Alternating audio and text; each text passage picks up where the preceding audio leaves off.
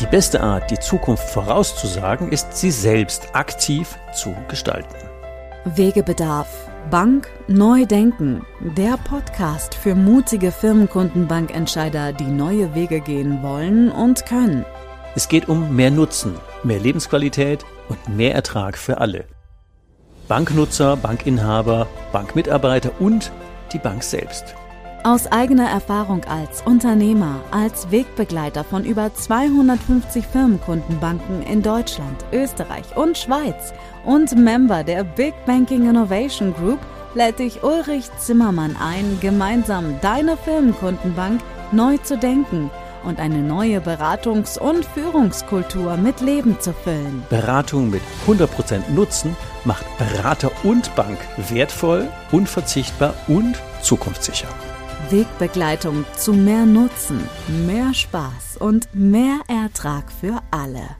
Herzlich willkommen zur nächsten Folge des Bankneu Denken Podcast. Heute zu Gast ähm, hier bei uns im Studio, hätte ich fast gesagt, Professor Dr. Nils Bietan, der unter anderem Professor an der Dualen Hochschule Baden-Württembergs in Heilbronn ist und Leiter des ähm, Instituts für Automobilforschung und auch ansonsten ehemaliger Banker und, und, und. Also eine weite Vita, wobei wir uns darum heute nicht kümmern, sondern heute geht es darum, dass wir uns damit beschäftigen, wenn das Thema Klimaschutz, CO2-Bepreisung, ähm, politische Veränderungen der Randbedingungen auf uns zukommen. Was heißt denn das eigentlich für die regionale Bank, deren Geschäftsmodelle, deren Risiko und deren Ertragschancen? Ich sage schon mal ganz herzlich willkommen, Nils, bei uns heute im Podcast. Vielen Dank für die Einladung. Ja, gerne. Ich bin ja auch schon mal gespannt. Ich meine, wir haben uns ja natürlich abgestimmt. ist ja ganz logisch. Und wir kennen uns ja auch schon eine ganze, ganze Weile über verschiedene Projekte. Und deswegen ist es spannend, mal mal wieder dein ähm, Know-how anzuzapfen und deine Ideen anzuzapfen und die unseren äh, Podcast-Hörern zur Verfügung zu stellen. Jetzt rechnen wir ja mit veränderten, oder das heißt, die kommen sowieso, wir rechnen äh, mit veränderten Randbedingungen. Ähm, CO2 wird eine Steuer bekommen, wir werden ökologisch, ökonomisch einen Haufen Veränderungen haben müssen, um unsere Klimaziele zu erreichen. Ähm, neben Digitalisierung wird das halt ein Riesenthema, mehr auch ein sehr grundsätzliches. Welche Konsequenzen siehst denn du aus diesen Veränderungen für die Geschäftsmodelle der regionalen Banken, Sparkassen und Genossenschaftsbanken? Volkswirtschaftlich, glaube ich, ist uns allen klar, wird es in den nächsten Jahren zu großen Veränderungen kommen.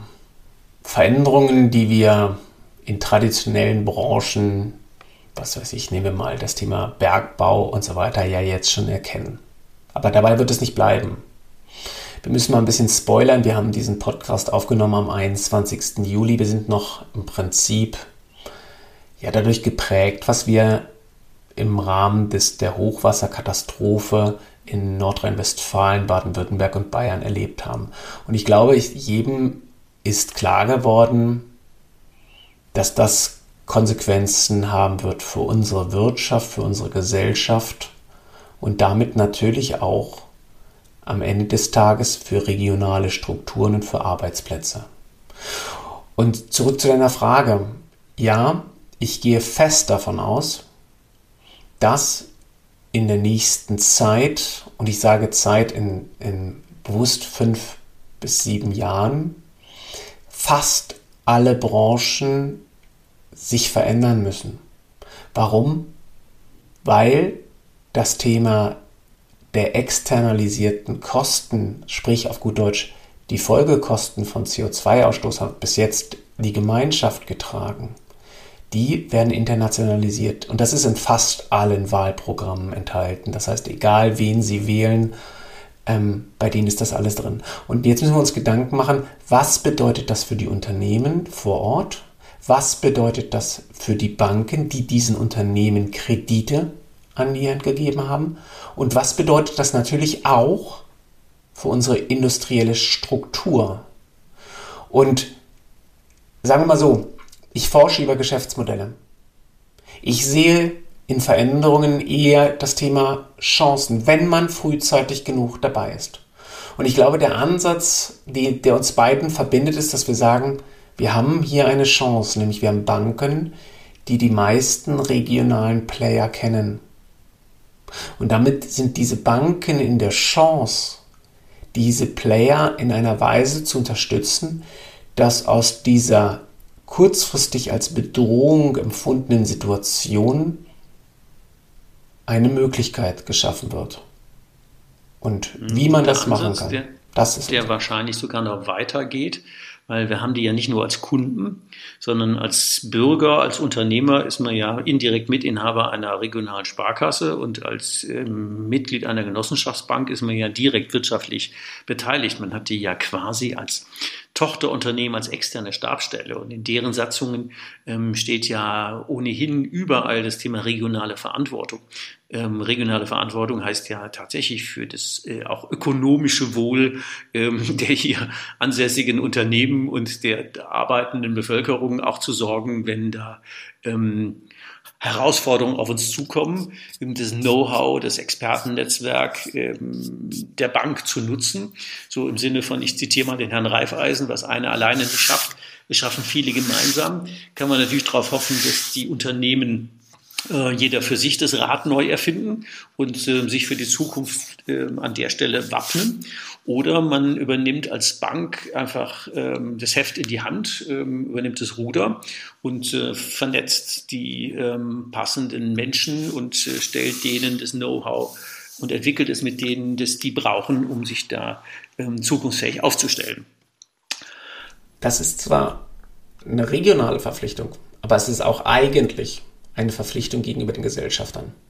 Weil Banken, die diesen Schritt nicht gehen, dieses Proaktive, riskieren doch, dass wenn man sich mal im Prinzip so Kundengruppen anschaut, dann muss man sich ja klar machen, man hat einen gewissen Teil der Kunden, deren mhm. Bonität so gut ist, dass deren Geschäftsmodelle niemals kippen werden. Bei denen muss man sich keine Gedanken machen. Es gibt dann diese die Kunden vor, die, die, die, die wuppen das. Richtig, ja. die wuppen das, die haben Engagement, die sind, die haben zukunftssichere Geschäftsmodelle, alles klasse. Es gibt die Kundengruppen, bei denen man sowieso weiß, ich habe die im Sanierungsbereich drin.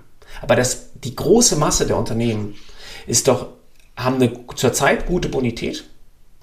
Die haben aber in Wirklichkeit weder die finanziellen als auch die menschlich, das menschliche Ressourcen um in Wirklichkeit ihr Geschäftsmodell ganz zukunftssicher zu machen. Und wenn ich jetzt Bankvorstand wäre und ich denke nicht in meinen nächsten zwei Jahren, sondern ich denke in meinen fünf bis zehn Jahren, muss ich alles dafür tun, dass diese Kunden, die heute noch ein gesundes Geschäftsmodell haben, bei denen aber erkennbar ist, dass dieses Geschäftsmodell eventuell unter Feuer kommen kann, dass ich diesen Unternehmen helfen muss, dass deren Geschäftsmodell trägt, weil damit sichere ich meine Kredite, damit sichere ich meine zukünftigen Erträge ab. Das ist doch mhm. meine Verantwortung. Und schaffe neue Ertragschancen. Das ist natürlich auch so. Die sind ja alle mehr oder weniger in der gleichen ähm, äh, Aufteilung, wie du eben sagtest, sind ja schon Corona gebeutelt. Ähm, da ist ja bei manchen ja auch die Schmerzgrenze überschritten gewesen und auch da war Hilfe notwendig. Und wenn wir jetzt hingucken, zu sagen, da kommen so viele Umbrüche noch auf die zu, ähm, das kann man nur gemeinschaftlich schaffen. Was wäre denn aus deiner Sicht ich meine, du sagst, äh, du forschst mit, in, in Geschäftsmodelle. Was wäre denn mal rein ökonomisch betrachtet? Also wenn man jetzt den Fokus mal Klimaschutz und Verantwortung ist das eine und Ökonomie das andere. Wenn man es hier mal einfach auf das Thema ähm, sinnvolle ökonomische nächste Schritte ähm, stürzen. Was wäre denn aus deiner Sicht der nächste sinnhafte erste Schritt in einer Bank? Wenn ich Bankvorstand wäre, würde ich relativ ähm, datengetrieben vorgehen. Der erste Schritt, den ich machen würde, ist, ich würde mir erstmal anschauen, welche Branchen haben in meinem Kreditportfolio die größten Auswirkungen. Und dann würde ich mich auf diese erstmal äh, fokussieren, die mit den, mit den größten Auswirkungen. Und dann würde ich mir da aus diesen Branchen Beispielsunternehmen nehmen und bei denen mir anschauen, wie sieht es denn aus bei denen mit CO2-Ausstoß. Eine CO2-Bilanz erstellen, um dann die Grundlage zu haben, um Szenarien zu bilden. Szenarien, mit denen ich im Prinzip analysieren kann, mhm. was die wirtschaftlichen Folgen einer CO2-Bepreisung sein könnten. Und damit kriege ich, wenn ich das herausrechnen kann, kriege ich eine Information, inwieweit die Ertragslage des Unternehmens durch eine eventuell kommende CO2-Bepreisung gefährdet ist. Machen wir es mal ganz praktisch. Stellen wir uns mhm. mal vor, ich würde als Bankvorstand aus meinem Controlling die Information bekommen, dass ich ein relativ großes Klumpenrisiko im Bereich von ähm, Autohändlern hätte. Dann würde ich mir einen Autohändler, der eine durchschnittliche Größe hat, nehmen und mit dem den fragen, ob es die Möglichkeit gäbe, dass ich mit dem zusammen eine CO2-Bilanz erstelle. Das ist nicht Rocket Science. Das ist keine Raketenwissenschaft. Das können, das kann, können die Firmenkundenbetreuer machen. Natürlich brauchen sie da eine Unterstützung. Da kann, können wir aber auch aus der Wissenschaft Inputs liefern. So. Damit würde ich dann eine Information bekommen, machen wir als Beispiel, ein durchschnittliches Autohaus würde durch eine CO2-Bepreisung zusätzliche Aufwendungen in Höhe von, ich sag mal, 200.000 bekommen. Jetzt kann, weiß ich auf gut Deutsch, dann kann ich mir anschauen, fragen, welch, wie, wie viel Prozent meiner ähm, Autohändler sind in Anführungsstrichen dadurch wirtschaftlich bedroht. Beziehungsweise ich muss mir dann auch anschauen, wie, wie groß ist die Gefahr dadurch, dass es zu einer Substitution meiner Geschäftsmodelle bei meinen Kunden kommt. Wenn ich da, im Prinzip mhm. bekomme ich damit in Anführungsstrichen eine Aussage, wie wichtig und wie dringlich das Thema für das mein Unternehmen ist. Relevanz, klar. Richtig. Mhm. Und wenn ich das habe, dann sehe ich eine Chance dahinter. Nämlich dann habe ich die Möglichkeit, eigentlich das, was in der Wissenschaft als Plattformökonomie ist, umzusetzen. Also wenn wir uns mal anschauen, die Unternehmen, die in den letzten 30 Jahren am meisten an Wert zugewonnen haben, fangen wir an von Amazon, selbst Firmen wie Tesla und so weiter, dann haben die, haben die eine gemeinsame Sache. Es handelt sich um Plattformunternehmen. Plattformunternehmen sind Unternehmen, die im Prinzip Interessenten und Kunden zusammenbringen, also Käufer, Verkäufer zusammenbringen, Unternehmer, Experten, all das.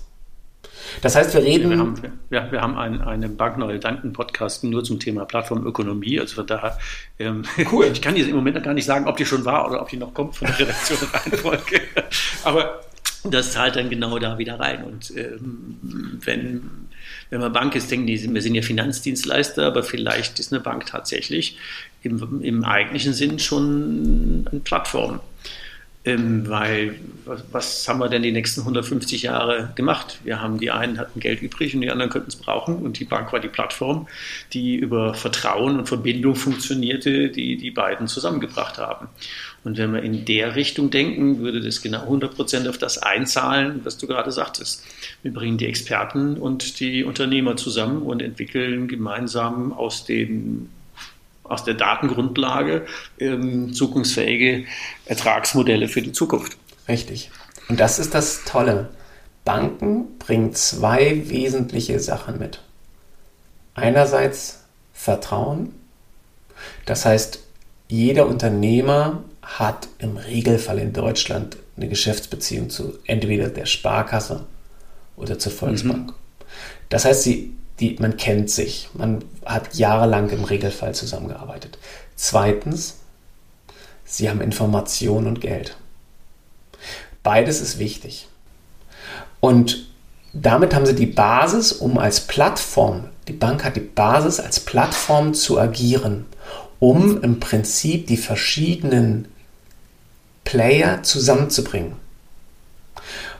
Und das Spannende ist, wir haben bis jetzt immer negativ aus Banksicht argumentiert. Wir haben gesagt, wir reduzieren dir die Gefahr, dass dein Kreditengagement nicht ausgeglichen wird. Man kann es auch mhm, positiv klar. ausdrücken. Wir haben seit Jahren, vielen, vielen Jahren, eine Niedrigzinsphase. Und es ist zurzeit doch nicht absehbar, wann und ob es sich jemals ändert. Und dementsprechend stehen natürlich die Bankvorstände immer wieder in der Diskussion, wie schaffen wir es in dieser Phase Erträge zu erwirtschaften. Und da sind wir im Bereich der Plattformökonomie natürlich groß dabei, weil es geht natürlich darum, dass ich durch diese Vernetzung der verschiedenen Player auch mitbekomme, was sich am Markt tut und damit kann ich eventuell sogar mich beteiligen. Beteiligen nicht nur in Form von Know-how, sondern in Form von vielleicht auch Eigenkapitalbeteiligung und so weiter, um meine Ertragslage als Bank nach vorne zu bekommen, um damit die relevante Größe zu haben in dieser Konzentrationswelt.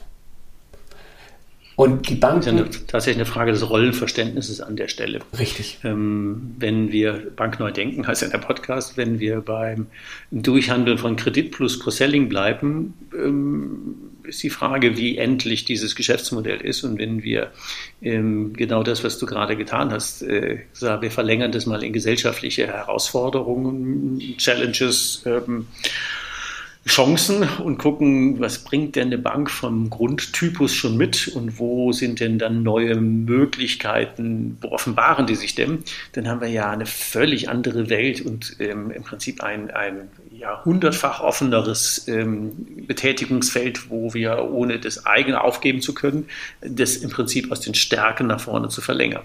Richtig. Und es gibt dann noch eine dritte Stärke, die eigentlich alle anderen Plattformen nicht mitbringen. Und das ist diese lokale Vernetzung. Die Zeiten der absolut grenzenlosen Globalisierung, sind wir uns, glaube ich, alle einig, sind vorbei.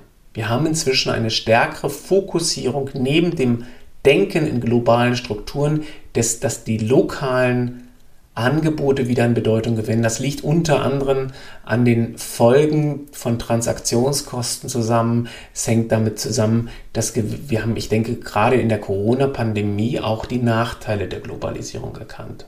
Und wenn wir jetzt also feststellen, dass das Lokale in einer globalisierten Ökonomie an Bedeutung gewinnt, dann bedeutet das auch, dass lokale Banken mit ihrer lokalen Vernetzung zur zu den Stakeholdern, sprich zu den Unternehmern, zu den Kunden, zu der politischen Klasse, natürlich eigentlich eine wunderbare äh, Grundlage haben, um als Plattformbetreiber dieser lokalen Plattform oder lokalen Plattform zu agieren.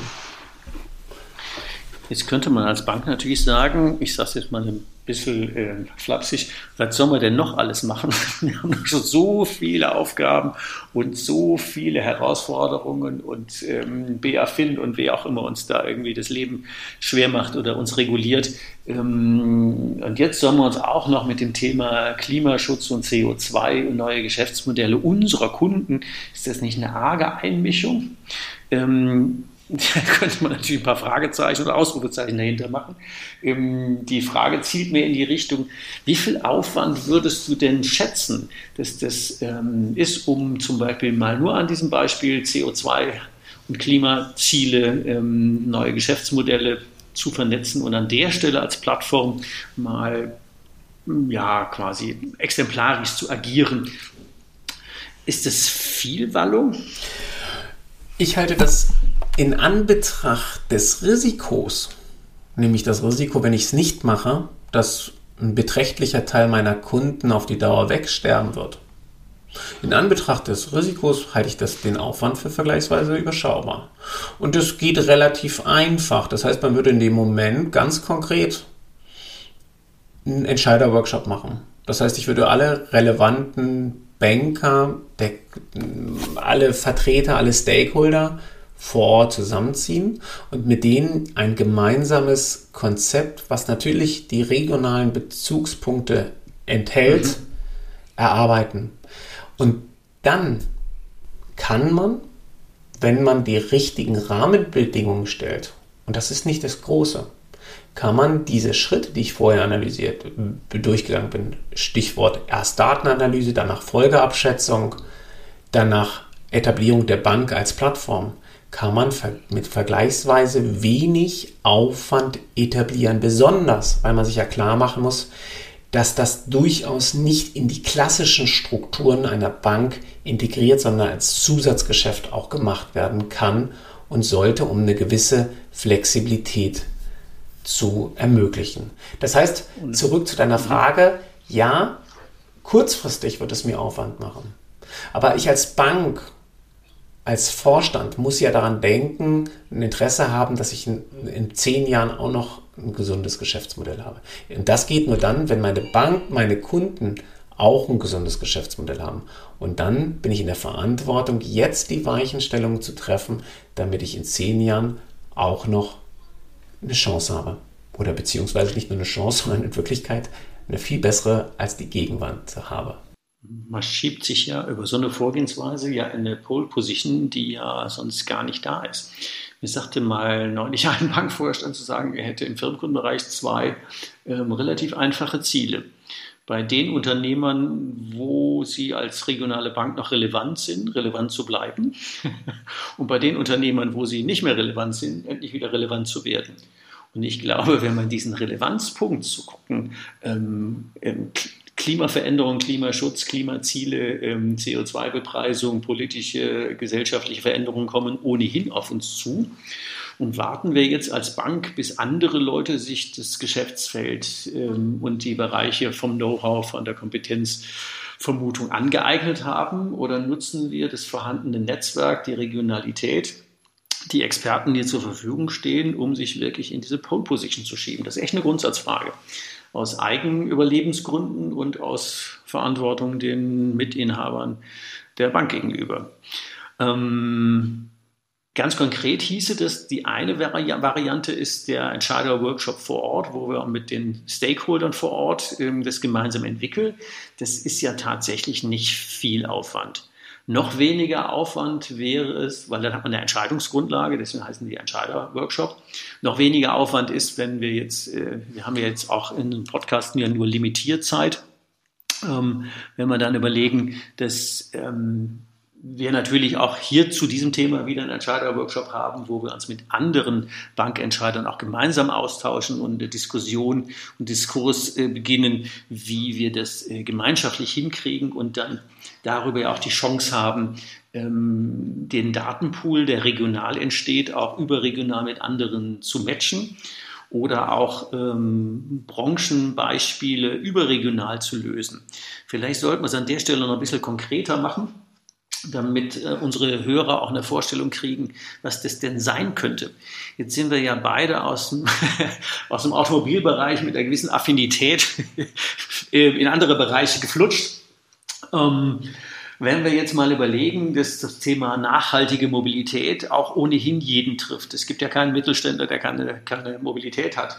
Ob die Mitarbeiter kommen oder die Warenströme fließen müssen, und wir haben jede Menge Autohäuser in der ähm, regionalen Kundschaft. Ähm, vielleicht können wir mal an der Stelle jetzt eine Idee oder zwei mal in den Raum stellen, wie das denn zum Beispiel exemplarisch an dieser einen Branche funktionieren könnte, was man denn da so zwei, drei, vier Punkte an Ansatzpunkten hätte, die wir jetzt mal mit auf den Weg geben. Gehen wir mal durch. Stellen wir uns vor, ich, wenn wir jetzt diese, diese drei Schritte durchgehen, ne, zu sagen Datenanalyse. Im ersten Schritt würde ich die Aussage bekommen, ich habe, was weiß ich, ähm, Kredite an Autohäuser in, in Höhe von 50 Millionen ausgegeben. Dann wäre der nächste Schritt zu sagen, ich würde dann ganz konkret mit einem Händler mich hinsetzen und mich fragen, welche ökonomischen Folgen gibt das für dich? Und dann muss uns auch klar sein, und das glaube ich, denkt, weiß jeder, der die Branche ein bisschen kennt, die Zeiten, in denen ich nur mit Verkauf und ein bisschen Wartung mein Geld verdienen kann im Autohandel, die sind ja vorbei. Ich muss auch als Autohändler. Die, die, die, erodieren ja massiv. Richtig. Also es ist ja keine, keine gerade Kurve nach unten, sondern die, die ähm, Parabel geht ja also massiv nach unten. Richtig, und die, der Winkel, im Prinzip die, die, das Grenzsenken, also auf gut Deutsch die Geschwindigkeit der, des Konzentrationsprozesses im Autohandel nimmt zu. zu. Und das heißt auf gut Deutsch, die Zukunft im Autohandel wird ja immer mehr das Thema sein, Mobilitätsanbieter zu sein. Und das heißt, jetzt würde man im ersten Schritt sich so ein mit, mit dem Händler hinsetzen und ausrechnen, was sind die ökonomischen Folgen für dich. Ähm, und wenn ich auch fragen, wie wird denn vermutlich deine Ertragslage sich verändern? Das heißt, ich habe zwei Seiten. Ich habe die Aufwandslage, sprich, welche Zusatzaufwendungen kommen dir rein, weil du die CO2-Bepreisung als Aufwand noch mit reinbekommst. Und wie wird sich deine Ertragslage verändern? Vermutlich, weil die Leute vielleicht weniger Autos kaufen und so weiter und so fort. So, und dann muss ich, muss ich dann als Bank mir überlegen, wie kann ich diesem Händler helfen? Und jetzt machen wir mal ein klassisches Beispiel. Wenn ich E-Autos verkaufe, mhm. dann habe ich ja meistens Leute, die ein schönes Einfamilienhaus haben, rein Endhaus haben, wie auch immer. Bei vielen ist oben noch keine Solaranlage drauf.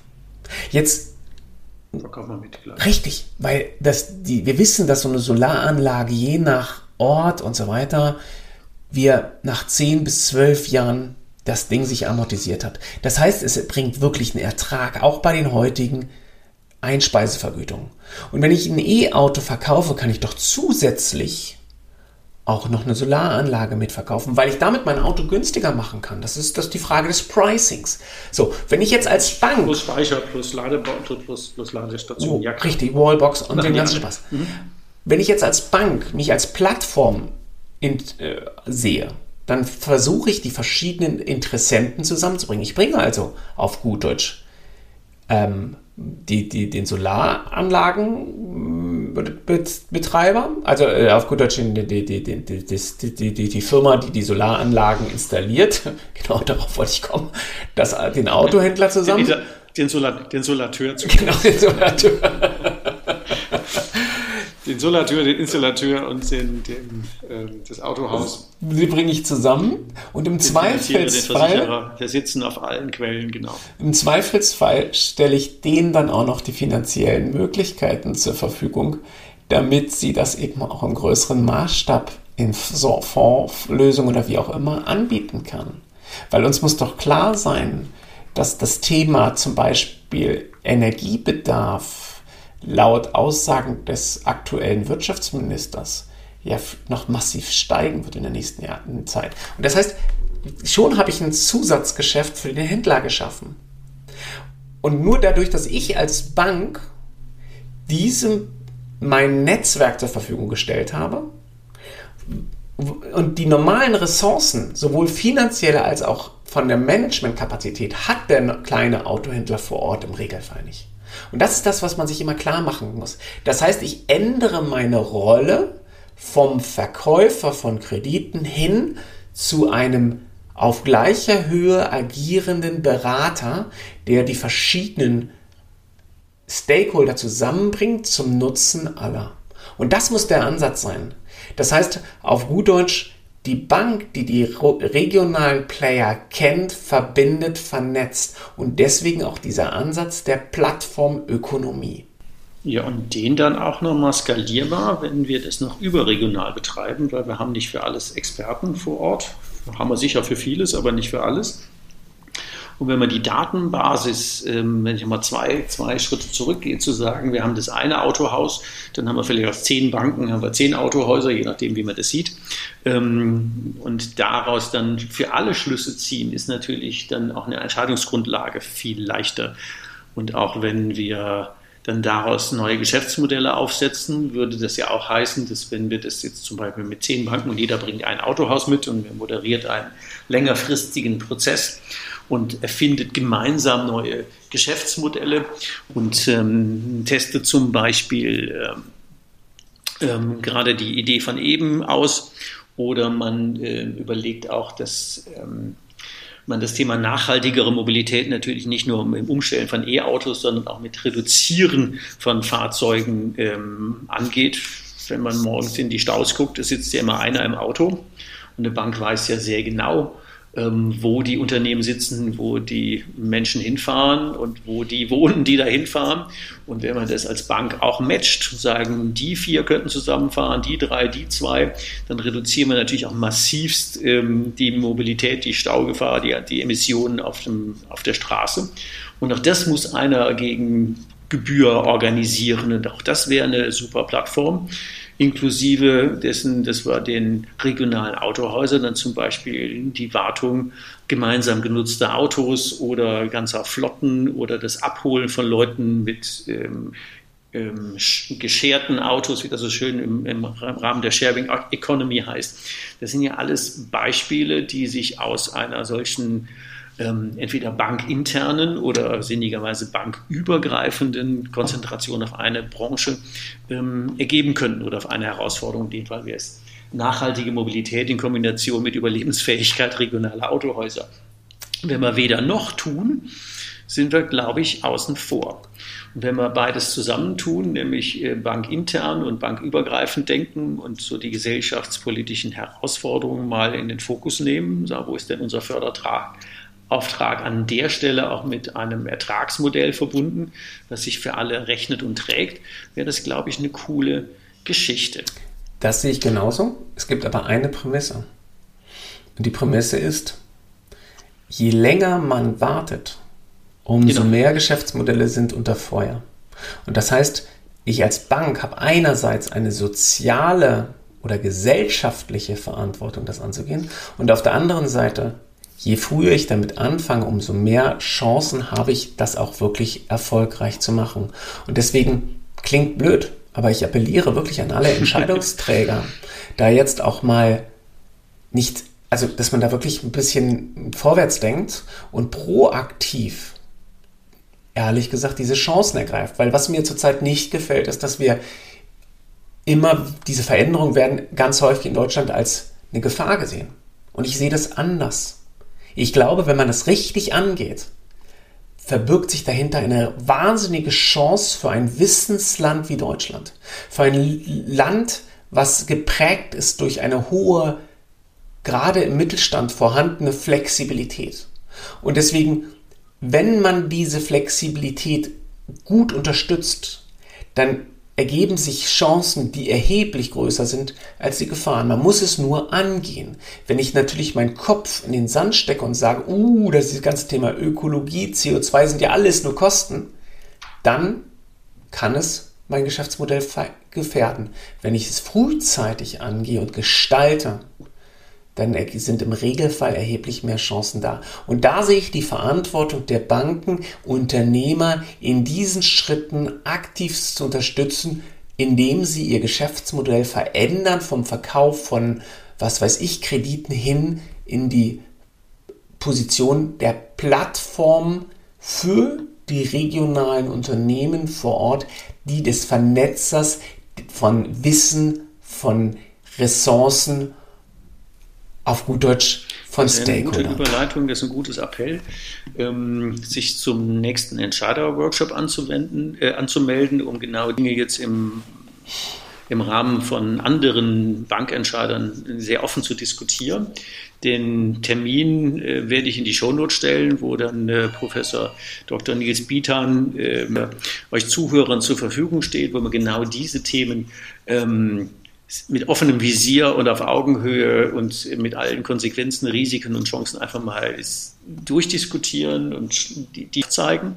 Für die, die schon entschlossener sind zu sagen, ich muss das jetzt machen, haben wir natürlich genau ähm, auch die Möglichkeit zu sagen, wir machen diesen Entscheider-Workshop nicht bankübergreifend, sondern bankintern für äh, eure Bank persönlich, wo wir dann die Stakeholder bringen und dann ganz konkret angepasst auf eure regionalen Bedürfnisse schauen, wo ähm, sofort auch ähm, umsetzungsfähig ähm, Lösungen auf den Tisch. Deswegen würde ich jetzt mit Blick auf die Uhr, halbe Stunde ist ungefähr schon wieder rum, erstmal ganz herzlich Danke sagen an Nils dich für deinen Input und für die Einsichten ähm, aus professoraler und Forschungssicht zum Thema Geschäftsmodelle. Sehr gerne. Hat mir viel Freude bereitet. Ja, und dann würde ich euch gerne im Appell zu sagen, meldet euch zum Entscheider-Workshop an oder ähm, guckt, dass ihr uns in eure Bank holt und wir zum Thema dieser Herausforderungen, die vor Ort mit ähm, eurer Bank lösen. Ich sage ganz herzlichen Dank an Nils und ganz herzlichen Dank an euch als ähm, treue Zuhörer, dass wir wieder neue Impulse zum Thema Bankneudenken haben. Und ähm, jetzt wieder eine Folge hatten zum Thema, wie kann ich denn über das klassische Bankberatungsgeschäft hinaus nutzen in der Region stiften. Ich wünsche euch viele Erfolge draußen und ähm, einen guten Blick in die Zukunft. Bis zum Entscheiderworkshop. Macht's gut, bis bald. Tschüss. Tschüss. Brauchst du noch mehr Impulse? Noch mehr Wegbegleitung? Willst du deine Firmenkundenbank mutig zu mehr Nutzen, mehr Spaß und mehr Ertrag für alle führen? Zum Stabilitätsanker der Region machen? Wegebedarf, Bank, neu denken. Der Podcast für mutige, innovative Firmenkundenbankentscheider, die neue Wege gehen wollen und können. Nutze gerne unsere Entscheider-Workshops, um dich mit anderen mutigen Entscheidern, Ulrich Zimmermann und weiteren Mitgestaltern der Big Banking Innovation Group auszutauschen und gemeinsam eine neue, 100% nutzenorientierte Beratungs- und Führungskultur mit Leben zu füllen. Mehr Nutzen, mehr Lebensqualität und mehr Ertrag für alle. Die Termine der Entscheider-Workshops findest du in den Show Notes. Morgen kann kommen. Dein Weg wird viel leichter mit jemand an deiner Seite, der den Weg schon gegangen ist.